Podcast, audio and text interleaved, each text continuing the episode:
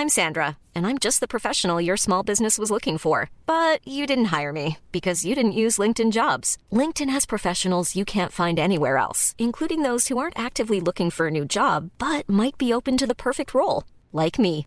In a given month, over 70% of LinkedIn users don't visit other leading job sites. So if you're not looking on LinkedIn, you'll miss out on great candidates like Sandra. Start hiring professionals like a professional. Post your free job on linkedin.com/people today.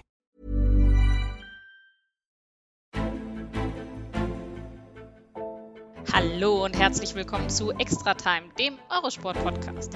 Ich bin Alice Jotitje, schön, dass ihr wieder dabei seid. Mein heutiger Gast sollte euch bekannt sein, wenn ihr es mit dem Wintersport und vor allem dem Skispringen habt. Er holte olympisches Silber 2018 im Team und wurde 2019 Teamweltmeister. Ich sage ganz herzlich willkommen, Stefan Laie.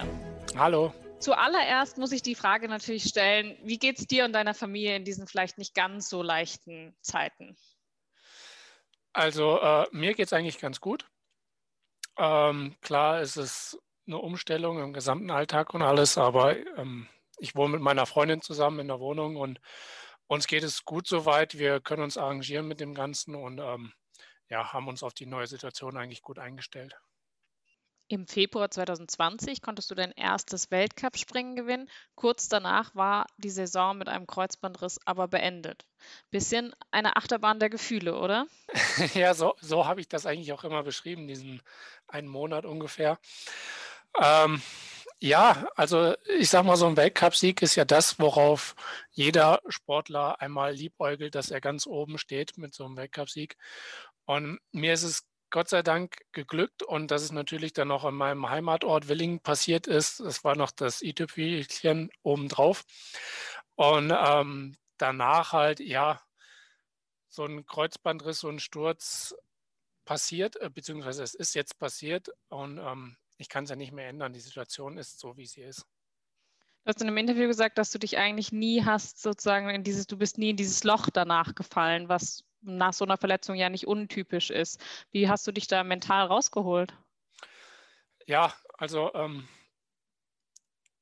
was mir extrem viel geholfen hat, war eigentlich mein Studium. Also ich konnte sowohl meine Reha-Phase gut absolvieren, als auch mich anders ablenken und nicht nur an meinen Sport, an meinen Skisprung denken. Weil die ersten sechs Monate hast du in der Reha eigentlich nicht viel mit Skispringen zu tun. Also Du machst schon gewisse Übungen wie Kniebeugen oder sowas, die dann schon wieder hinkommen. Aber wirklich äh, Skisprung spezifisch trainierst du erst ja, nach einem halben Jahr oder noch später eigentlich.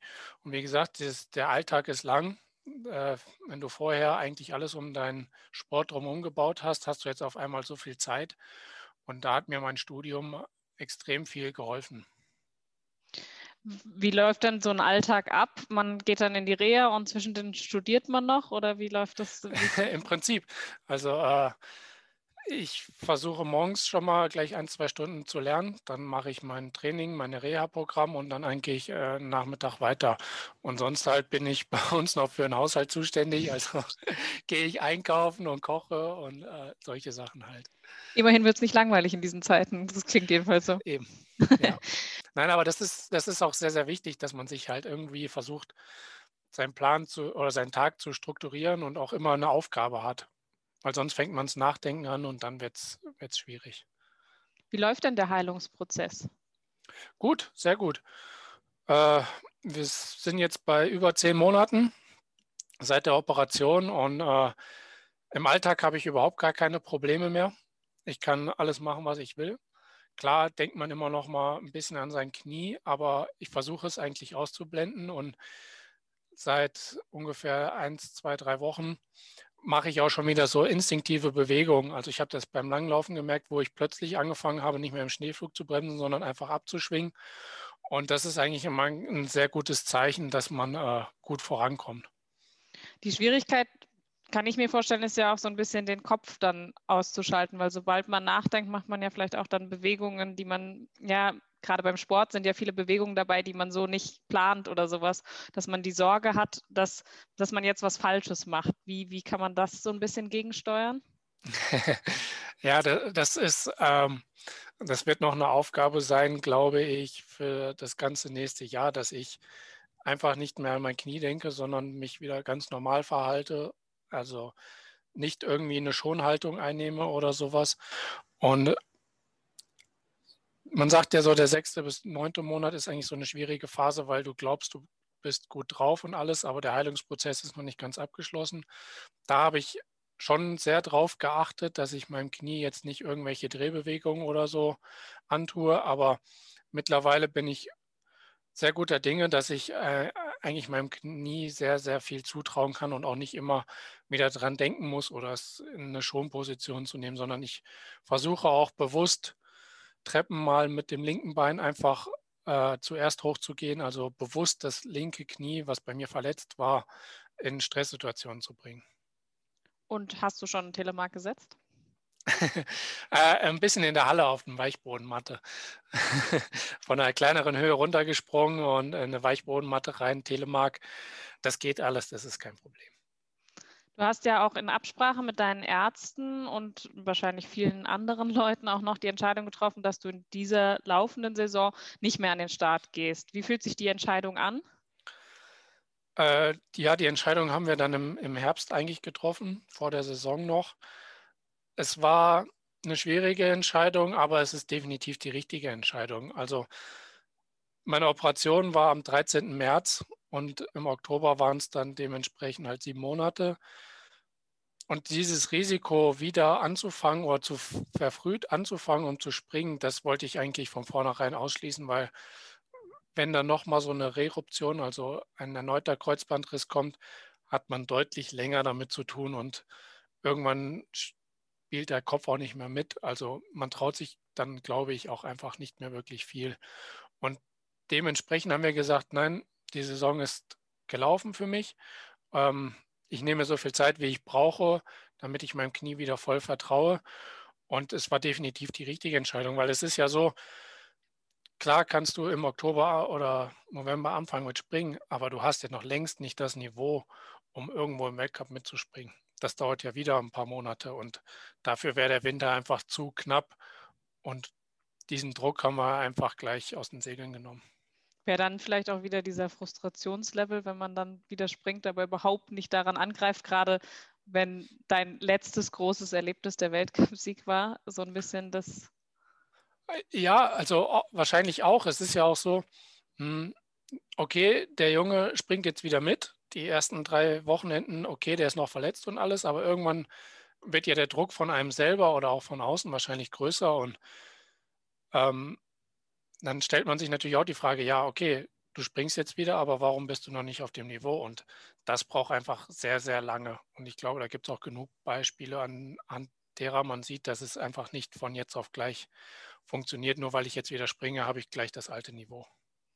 Aber gerade natürlich jetzt, ich meine, du hast gesagt, du hast dein Studium, aber gerade jetzt wäre natürlich auch so ein Weltcup äh, eine gelungene Ablenkung. Und du hast ja jetzt auch wenig Kontakt zum Team, also physischen Kontakt, weil du eben wegen der Blase und so weiter nicht die richtig sehen kannst. Fehlt das schon ein bisschen? Äh, auf jeden Fall. Ähm, man ist gerade in der jetzigen Situation und in der heutigen Zeit relativ viel alleine unterwegs. Also ich bin ähm, im Herbst war ich noch im Olympiastützpunkt in Freiburg unten, aber eigentlich seit Weihnachten bin ich sehr viel alleine unterwegs hier in Hinterzarten und mache da halt mein Programm, abgesehen mit meiner Physiotherapeutin. Aber sonst bin ich in der Halle eigentlich viel alleine unterwegs. Und jetzt kommt so der Zeitpunkt, wo man sich dann schon wieder nach mehr Kontakt äh, zum Team eigentlich sehnt. Und ähm, andererseits versucht man aber auch, die einfach zu schützen, weil ich will nicht der sein, der dann irgendwas in diese Blase reinbringt. Verständlich.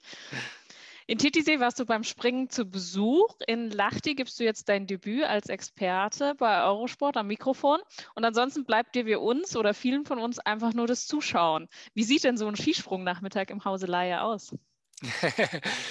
äh, ja, es gibt ja sehr viele Wintersportarten und ich musste mich dann auf ein, zwei Sportarten beschränken, weil sonst hängt man den ganzen Tag vor dem Fernseher. und äh, natürlich äh, schaue ich Skispringen und am Anfang war es echt ähm, gut zuzuschauen, weil jedes Mal, wenn einer weit gesprungen ist, hat es bei mir selber im Knie noch so ein bisschen gezwickt. Das war so für mich das Zeichen, okay, du bist noch nicht so weit, dass du selber so weit springen könntest. Aber mittlerweile ist es eigentlich so, ich schaue mit und man, man, ja, man springt so ein bisschen mit mit den anderen, will versuchen, sie in der Luft ein bisschen nach vorne zu ziehen und äh, solche Geschichten halt. Also ich bin da echt äh, guter Dinge und merke einfach von Woche zu Woche, ich bin immer bereiter dafür. Bist du beim Zuschauen mehr der Fan, mehr der Analytiker oder der Kritiker? Äh, eigentlich mehr der Analytiker, glaube ich. Also ich gehe sehr sachlich an die Sachen ran, so bin ich generell in meinem Leben. Ähm, freue mich natürlich immer umso mehr, wenn ein Deutscher ganz oben steht oder auch vorne mitspringt. Aber ähm, ich hinterfrage für mich selber halt auch gewisse Sachen. Warum ist das bei dem so, wenn der so macht und der andere das so macht? Und versuche halt einfach für mich selber äh, Sachen zu sehen, die mir vielleicht helfen könnten. Hast du ein Vorbild aus der aktuellen Springer-Generation, wo, wo du sagst, den Stil oder diese Art zu springen bewundere ich? Ähm, schwierig. Äh, sehr, sehr schwierig, weil ich halt selber mitgesprungen bin bis vor zehn Monaten und ähm, ein direktes Vorbild nicht, aber man schaut natürlich immer auf die anderen. Der eine ist im Absprung sehr gut, der andere im Flug, der eine hat die Armposition so gut und da schaut man dann schon drauf. Also glaube ich, versucht man aus seinem Konkurrenzfeld oder auch aus seinem eigenen Team bestimmte Punkte äh, abzuschauen und für sich selber zu übernehmen. Allerdings muss ich sagen, ist der Sevier eigentlich so mit meinem Vorbild, weil von seinem Typ und Charakter er einfach äh, ja, Severin Freund, ne? Müssen wir genau, vielleicht. Severin Freund. Entschuldigung. Kein Problem. Äh, ja, ein extremer Kämpfer ist, weil äh, an, an dem ich mich eigentlich so ein bisschen orientiere auch. Und wenn man jetzt so auf einen Sprungstil, kann ja auch in der Geschichte sein, gibt es da so einen, der, wo man sagt, okay, das ist irgendwie so der Inbegriff äh, des schönen Sprungs oder des äh, Skispringers für mich? Ja, wenn man das jetzt äh, analytisch betrachtet, dann müsste man sich die sieben Leute angucken, die fünfmal die 20-0 bekommen haben. Obwohl ähm, wir da ja auch häufiger darüber streiten können, ob die dann immer gerechtfertigt Ja, da hätten es auch noch einige andere verdient. Aber ähm, äh, unsere Sportart ist so vielfältig. Man muss sich mal die Person angucken. Ich glaube, wir haben von einem Meter 55 bis einem Meter 90 alles dabei, also Körpergröße jetzt. da ist es schwierig, halt den einen perfekten Springer rauszusuchen. Wer relativ konstant ist, über Jahre schon oder über ein Jahrzehnt, muss man, glaube ich, erwähnen, ist der Kamil doch, mhm. der über jetzt seinen 39. Weltcupsieg gefeiert hat. Und das zeigt dann schon, über mehrere Jahre hinweg muss der sehr viel richtig gemacht haben, um so lange dieses Niveau zu halten. Du hast Kamils doch angesprochen, der hat nicht nur seinen, äh, wie viel, 39?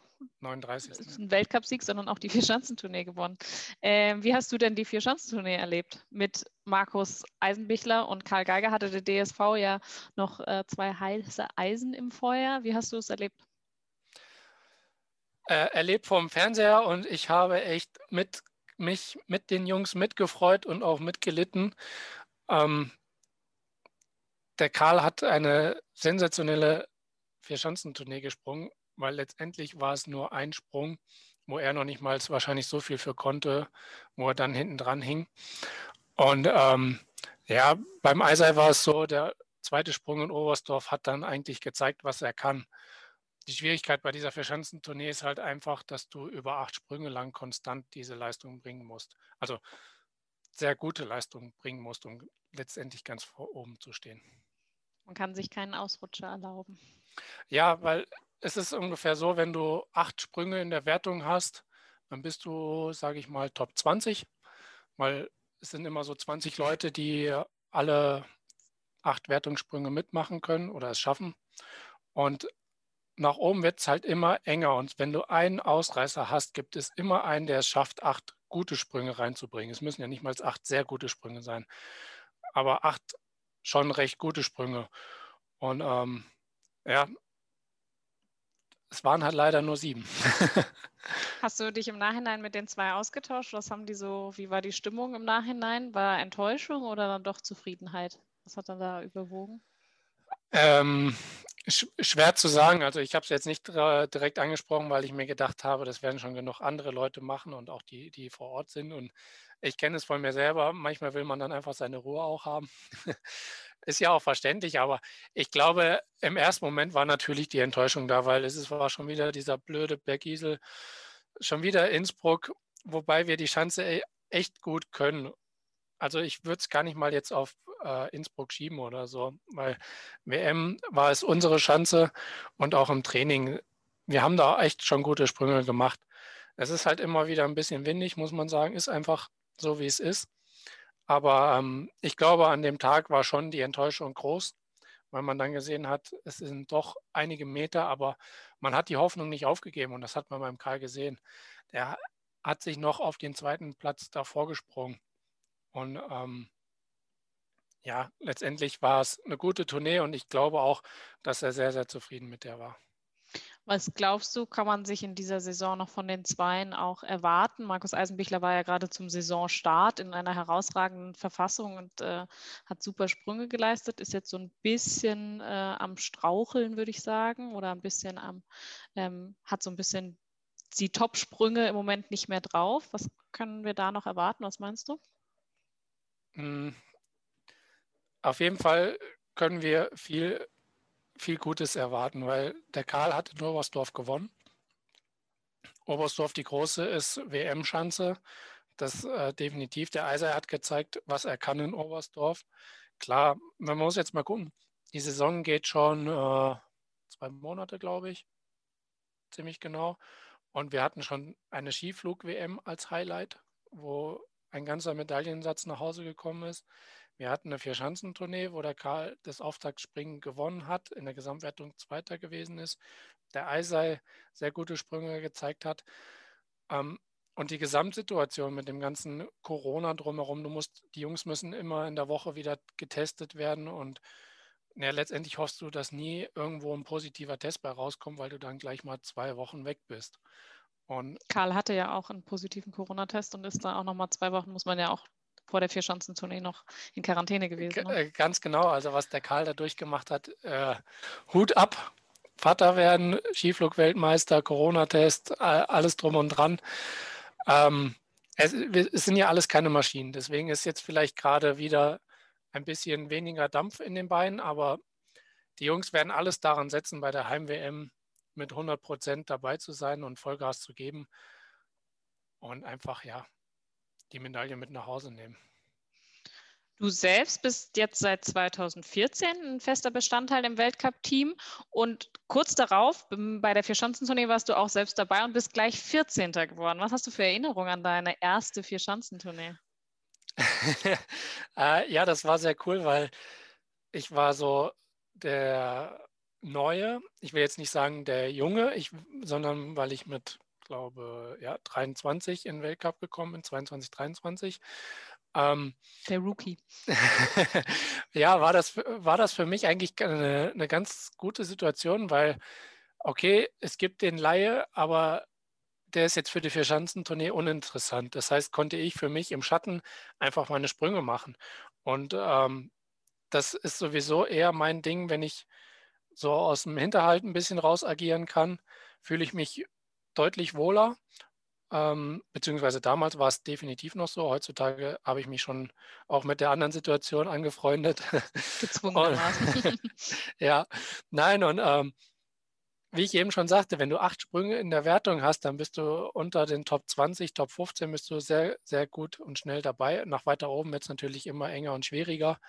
Aber die Tournee, diese Konstanz, das, das hat mir schon immer Spaß gemacht. Und ich glaube, das war auch das, was mich in den letzten Jahren so ausgezeichnet hat. Ich hatte nie die Ausreißer nach oben oder nach unten, sondern ich habe immer eigentlich meine Leistung auf einem stabilen Niveau gebracht. Und bei der ersten Tournee war es klar, oh, da ist eine Fernsehkamera, oh, da sind viele Mikrofone, da sind viele Lichter und die ganzen Zuschauer. Ähm, habe ich diese Einflüsse einfach ein bisschen eingesammelt und mich musste mich immer wieder runterholen, okay, nein, du bist hier wegen dem Sport, du musst die Schanze runter und das zählt. Wie schafft man das denn auch gerade? Also, ich meine, du sagst jetzt, du warst nicht mehr der Jüngste, aber 23 ist ja immer noch sehr jung und ähm, diese Eindrücke dann nicht auf sich einprasseln zu lassen, auf einmal zu denken, oh, ich bin hier der äh, neue DSV-Star oder so ähnliches. Ähm, naja, da keiner irgendwelche Erwartungen an mich hatte, konnte ich das einfach aufsaugen und äh, versuchen, in Positives zu transportieren. Also ich muss einfach meine Sprünge machen, und dann wird, wird das schon gut sein. Und dann ja, habe ich auch viel mehr Spaß an der ganzen Sache. So, so war es letztendlich. Also ich habe mich selber nicht unter Druck gesetzt und konnte einfach befreit springen. Wie hat sich denn das Skispringen seit 2014, seit diesem Einstand verändert? Ähm, generell oder für mich, für mich selber jetzt? Sowohl als auch wahrscheinlich.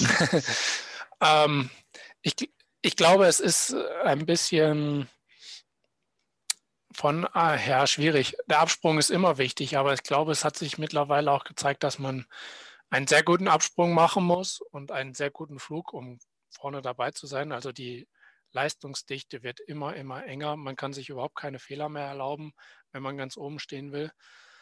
Und für mich persönlich ist es halt, hm, ich will sagen, professioneller geworden, das drumherum da wird viel mehr rum, äh, rumgefeilscht, an da noch die letzten Prozente rausholen und da noch. Und, und, und vorher war das mehr so, ja, ich gebe mein Bestes und trainiere, aber es kommt jetzt noch viel mehr Kleinigkeiten dazu, die auch sehr wichtig sind, weil in der Weltspitze es einfach so eng ist, damit man da vorne mitmachen kann. 2019 dann Gesamtdritter bei der Vierschanzentournee auf dem Podest. Kindheitstraum? Äh, naja, mein Kindheitstraum ist ganz oben zu stehen, aber es war ein Teil vom Kindheitstraum. der erste Schritt zum Kindheitstraum? Ja, der erste Schritt, nein. Ähm, es kam relativ überraschend eigentlich, muss ich sagen. Ich war, glaube ich, zu der Zeit immer um Position 6, 5, sowas um den Dreh, weil Oberstdorf nie bei mir so funktioniert hat, wie ich mir das vorgestellt habe, weil da bin ich meistens irgendwo zwischen 10 und 15. Und ähm, letztendlich hinten raus ist mir in Bischofshofen ein sehr, sehr guter Sprung gelungen, der mich dann auch noch auf den dritten Platz katapultiert hat. Und äh, klar, äh, war ein Traum, da auf dem Podest zu stehen in der Gesamtwertung. Jetzt sprichst du Kindheitstraum an. Also, was sind denn noch die Ziele, die man, die sich ein Stefan Laie gesetzt hat? Also ein weiterer Kindheitstraum war es eigentlich immer, den Gesamtweltcup zu gewinnen, weil das für mich ein Zeichen ist von Konstanz über ein ganzes Jahr hinweg.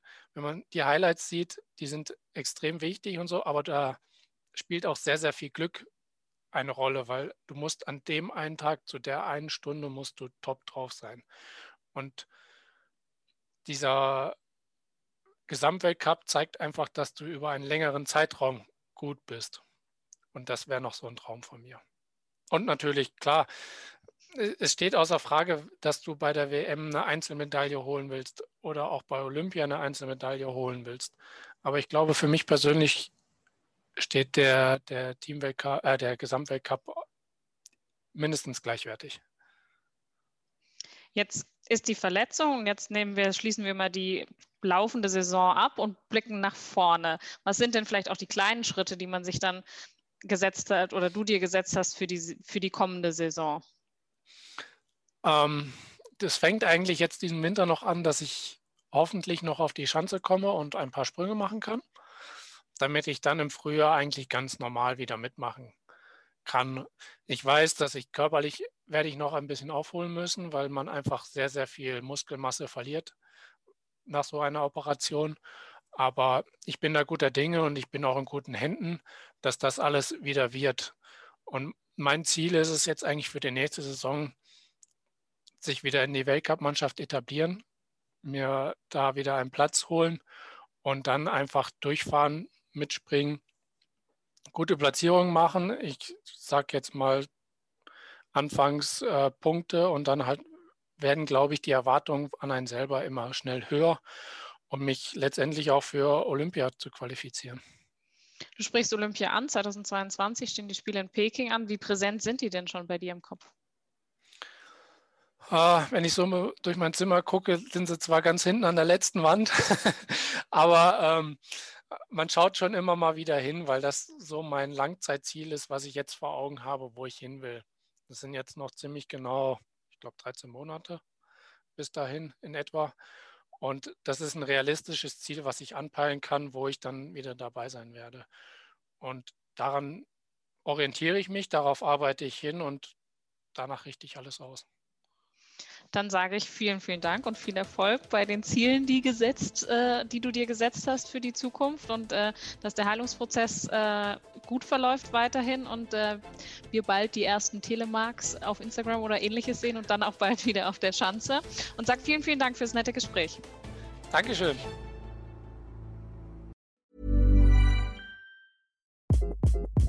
Hi, this is Craig Robinson from Ways to Win. And support for this podcast comes from Invesco QQQ, the official ETF of the NCAA. Invesco QQQ is proud to sponsor this episode and even prouder to provide access to innovation for the last 25 years. Basketball has had innovations over the years too. We're seeing the game played in new ways every day. Learn more at Invesco.com slash QQQ. Let's rethink possibility. Invesco Distributors, Inc.